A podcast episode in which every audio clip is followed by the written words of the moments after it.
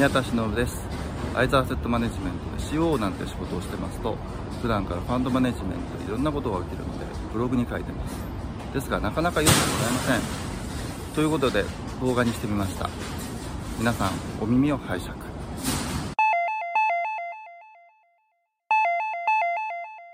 実はケイマンとかってでも日本人はいないねっ電書バトやらされるみたいな。何やるかあの私は常にあの2つのペルソナを使い分けてる。まあ言うのは大体向こうの人だな。宮田さんみたいな日本人だっているじゃないですか。そうだよね。そうそうそう。いやなんかそういうのがあって結構びっくり、うん。でも実はケイマンとかってあのアジア系の人は結構多くて、うん。例えばあの監査法人さんとかの,、うん。あのえー例えば中国系の人とか結構いるんですよ、うん。でそれで旧正月をまあそんなこと言ったらあの全世界どこでも中華系のコミュニティあるんですけど、やっぱりそういったあのコミュニティあったりとか、うん。あるいはあのヘルパーさんとかあのあフィリピンとかから来てる方とかもいらっしゃって、だからなんかあのアジア系はいないのって僕現地に行ったうん。その中国系のその友人に聞いたら、全然いいよって旧正月みんなでやってるしって言って、うん。でも日本人はいないねってあんまりって言ってたんであなんーかへーって感じでしたね。意や。外とアジアにはあのからの人は行ってるんですよね。いや確かにその感覚で言うとジャージー島も、えっと、中華系のファミリーが23人で23かファミリーってものすごく有名なのね、でやっぱりなぜ有名かっていうとまあお約束なんだけど入り口はあの中華料理を出して。そこからでそこの、えっと息子さんはやっぱり金融系の世界に来てて、でそしたら親戚の香港のにいる人間も金融系にいて、うん。あのもうたまにそのお互いのこと知ってるから、まあ、うん10年ぶりに会ったとか、うん。でそういえば香港のあいつ会ったぜって元気だったかみたいな 電書バトやらされるみたいな ことはあってでもそうだでもやっぱりその意味で言うとその現地にどんどん入っていくなんだろうそのエネルギーの大きさってやっぱり、まあ、日本人にはないよなってよく思うところ。日本って、うん。たまに僕もな一人でこう例えばビジネスの旅行で出て一人でフラッと入り込んうん入ってご飯食べてってやると絶対日本人って言われない。お日本人って4人ぐらいで団体で動くってーうん。しかもあのカメラを持って。持ってそうそう。で眼鏡かけてるからそれみたいなとこはあるかもしれない。ルルブをすでに持ちそうそうそうそう。みたいなとこなんだけどそれをしてないから絶対あなた嘘よねって。日本人じゃないじゃんとか言って言われるんだけどそうまあそうなのかな。まあそれ言うとねあの一生懸命単独で頑張ってる人もいるからそうじゃないって言うとは思うんだけどそうなんだよね。だからそのアジア系、まあ、どんどんどんどん出てる。まあ同じことって確かあのここにはいない韓国系の人はい。なんかもそうじゃないですか。割と外出てはい。ないろんなところで活躍して韓国戻るのって言ったら「戻りたくないんだよね」っていう人が割と多いなっていう印象があってここは多分エディットします。まあでもあの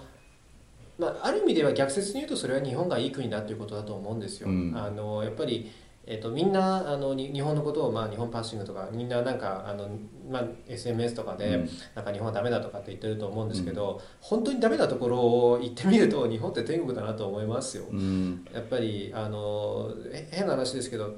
あの、まあ、確かに労働時間は長いかもしれないけど、まあ、でもその代わりやっぱりあの教育水準も高いし、あのご飯も物価安くて保険もちゃんと効いてて。うんっていうところをあの体験してみるとやっぱりアメリカとか留学とかに皆さん行ったりとかしても、なんか数年したら日本に帰りたいなとかっていう思いを持てるっていうのは、まあ、それだけ日本がいい国だと思うんですよね。うん。まあ、そういうのがあのない国だとするとなんていうか逆にすごく頑張って要するに国に帰るっていう選択肢がなくてこの例えばアメリカとかイギリスで一旗あげてやるぞみたいなあのそういう気概を持っていないとあのもうなんていうか留学に行く意味がないみたいな感じ。の人と比べると日本の方々は、まあ、現地であのうまくいけばいいしあの逆に日本に帰ってもあのそれはそれでいっぱい選択肢あるからいいやっていうある意味で非常に恵まれてると思うんですよね、うん。そういった意味でそういった日本が内向きとかっていうのはあの必ずしもマイナスな意味ではなくてそれは日本がまだ国力を持っているからだと思うんですよ。うん。すごくあの分かりやすく言うとあの国力のない国って、えー宮田さん大学とか行く時何専攻すると思います？何やるかな？っていうかそもそも大学に行けない人がほとんどじゃない？そうそうですね。まず行けないと。でチャンスがあって大学行こうかっていう時に国として欲しいものってまあそれこそまず法法律を覚える、うん。まあ、法学だろうしまあだから商業を勉強で学ぶことはあまりないかもしれないけれどもあとなんだろう？本当はサイエンスって僕は言ってほしいところだけど、僕はそっち側の人間だからっていうところなんだけどそこかねまあこん、本当にグッドポイントで、うん。あのエンジニアリングなんですよ基本的に、うん要は自国で例えば弁護士とか会計士とかなっても食っていけないんですよ。あ母国が。あその外出ていくためか。だから出てくしかないんですよ、うん。で出てくるためにはグローバルで使える言語がないといけない。っていうので、まあ、エンジニアリングとか、あのサイエンスですよね、ね。っていうそういうのであのある意味では日本でですねこういったあの金融業が、うん。あのまあ、皆さん例えばあの投資銀行とか証券会社とか、総合商社とか、うん。まあ、ある専門職で言ったら弁護士とかそういったところでですねあの稼げるっていう土壌があるのはやはり日本があのまだまだいい国だといううんことなんですよ、そういうのがなければだって変な話あの途上国で法学とかやったってしょうがないわけですから。まあの自分の国を出られないわけで、うん。あの官僚にそれをやるとしたら結局官僚になって国費で出ていってそこからあのチケットを捨てて帰らないみたいな。そうそういうことをやるところなんで。まあだからそういった意味では僕はあのやっぱり日本に長くいてそれから日本を出てそれなりに時間が経ってるので、あのある意味ではそんなに皆さんが言うほど日本のは悲観的ではない。もちろん問題はいっぱいありますけど、うまあ、あのそういうのはない国の方が珍しいのでそういった意味ではなんかもうちょっとあのそんなに謙虚にならなくてもに日本ってそんなに悪くない国だよっていうのはうん。言いたい気持ちはありますね。なるほどね。いやいやまああの僕自身はほとんど日本出てないのであの他国の比較って本当に何だろう2週間行ったどこどことかそんなぐらいしかできないのでなかなかそういう比較ってまあできないなと思う。まあその一方でまあビジネスでいろいろとチャンスがあるから聞いたりしてでそれをお話しすることが多いんですけど。でまあその意味で日本を知って、まあ、海外も知ってるっていう、えーゆうちゃんさんから見た時に例えば今のファンドのビジネスはい。をやっていった時に、まあ当然日本のクライアントはまあ当然はい。大きく見てるしで当然香港ベースだから、はい。まあ、当然メインランドチャイナを含めたはい。いろんなところの人たちともお話をしてると思うんですけど、そういう時にまあそのちょっと日本とそこっていうちょっと区切り方をするのがちょっとどうしてもこういううん日本語で話してるからしょうがない部分だとしても、あのどういう例えば違いってよく感じられますか、うん。まあ、例えばユニットトラストを選ぶとかって、まあ、そういうスキームのネットとかはいはさておいたとしても、どうしても僕は昔からあのよくい言ってるのを聞いてるのが「Japan is different」っていう言い方をして、うん。ね。日本特有のものだから当てはめてくれっていううん求めるケースをすごく見てきたんだけど今もうそんなシチュエーションが続いているのかしらとかっていうのはどうなんだろう確かに僕の場合はやはりその中華系のクライアントを見てるので、うん。やっぱり思うのは確かに違いますね、うん。あのまあ、スキームとかそういうテクニカルな部分はもちろん違うとして、うん。やっぱりマインドセットとかも違いますよね、うん。あの日本の方はやっぱり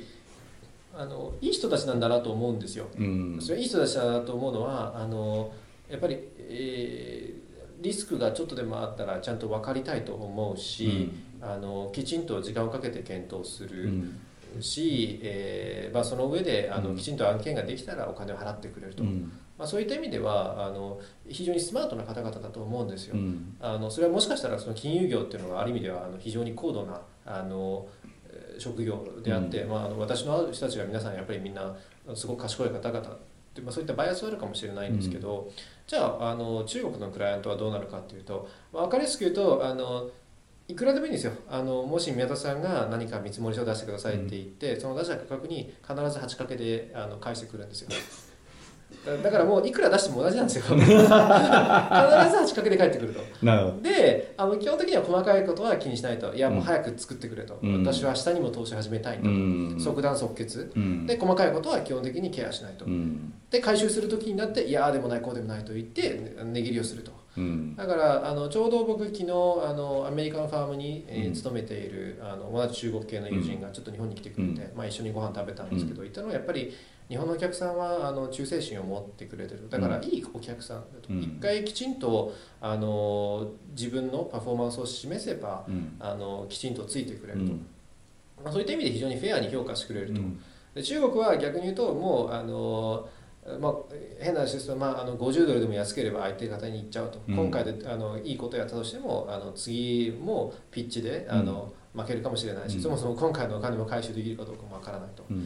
ていうので、まあ、そういった意味ではあの中国の方があの大変ではありますけど、うん。ただやっぱり即断即決なのでうん。動きは早いですようね。ん。あの日本はその分やっぱり非常にあの検討に時間かかるなと、うん。あのママーケットのサイクルがお遅いかなっていうのはみんな言うし、あとやっぱりあのご自身で決断されないことが多いので、だからアドバイスする時もあの私がアドバイスする時にはやはりその目の前にいる例えば、まああのまあ、実務担当うん。例えば課長とか部長とかの方のみならずその後ろにいる例えば取締役会とかでの倫理でこういうことを突っ込まれるんだろうなっていうことを考えてうん。例えばメールを残したりとかしてるんですけど中国の場合はもう目の前の人が基本的に決めるからうん。あのそういう細かいこととかそういったいろいろ家庭的なことは置かずにまず聞かれたことはこうだと。ででそこに例えば本当にバシッと回答する、うん。であの大きなリスクだけ伝えてやるかやらないか決めてくれっていう感じでやったり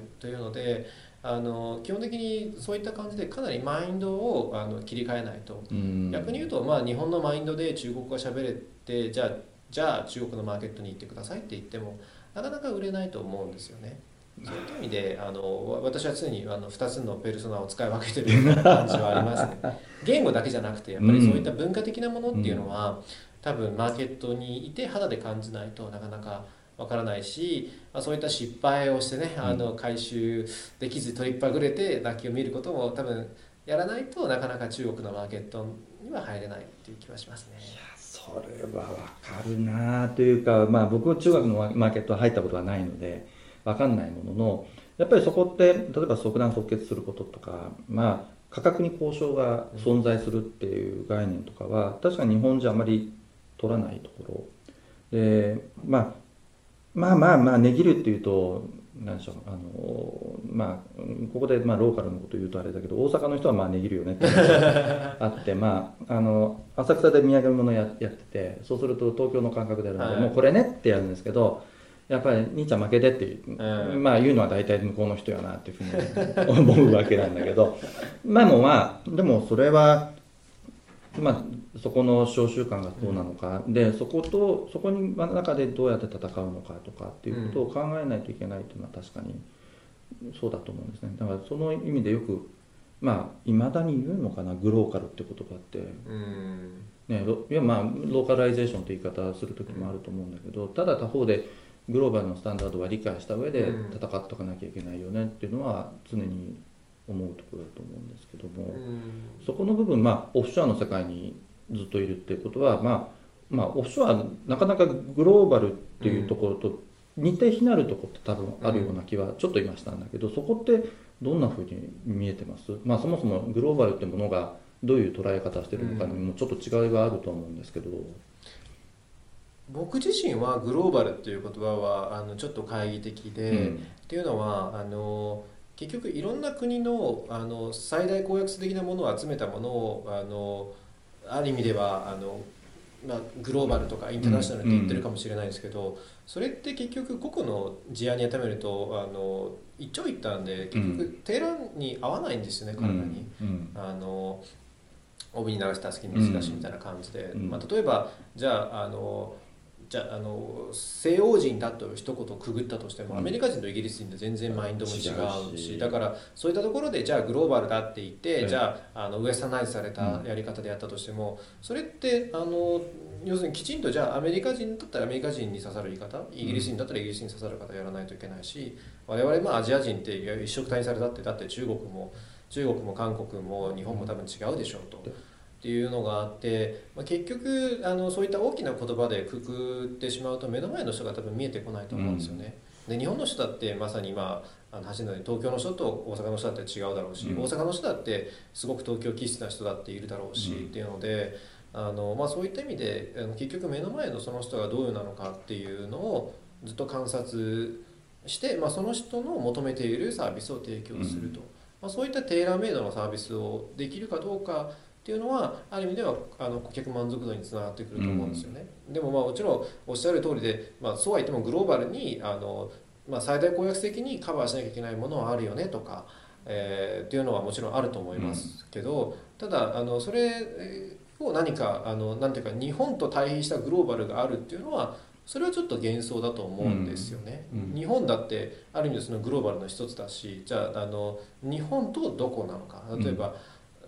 僕変な話ですけどやっぱり自分がアメリカに留学していたからあの昔も思ったんですけどやっぱりグローバルイコールアメリカっていう考え方があったんですよね。ああはいはい。要するにグローバライゼーションというのはアメリカナイゼーションとほぼ同義語だったんですよ、うん。でもそれがあの自分がヨーロッパに行ってからあの初めて違うなと思ったの。は、うん。やっぱりヨーロッパ人は別にアメリカ人とは違うし、うん。でもそうは言っても一応あのウエスタンカルチャーの中だしっていうので、っていうのでやっぱりそういった意味で日本はあある意味ではそのグローバリゼーションをすごくアメリカナイゼーションと見てるだろうしでもアメリカナイゼーションって言ったって皆さんの言ってるアメリカってじゃあ要はあのニューヨークとカリフォルニアでしょ、うん。せいぜい多く行って、あのイイリノイ？シカゴででしょそう。うん。いや皆さんの頭の中に例えばワイオミンとかアラバマとかミネソタのことって頭にないじゃないですか、絶対ユタの外れとかないしね。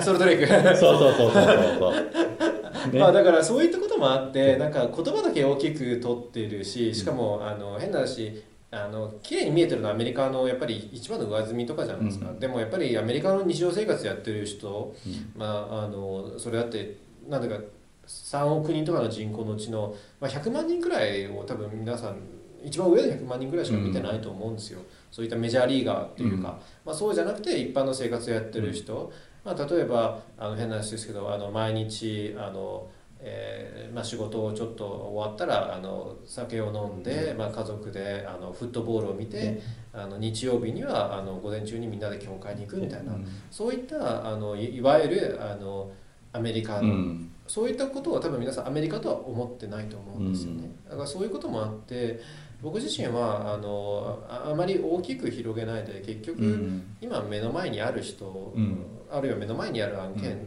に、あのフォーカスする、まあ、そういった意味でもちろんあの助けにはなるけど、まあ、それだけに言わないでうん。ある意味でそうしてしまうと固定観念を持ってしまうというか、あのだって気の強い日本人だっているでしょみたいな。まあ宮田さんみたいな日本人だっているじゃないですか。そうね本当に。こんだけ日本で育って日本でねちゃんと教育受けたのになんか変ですよねっていう話にはなるわけですけども。そうそう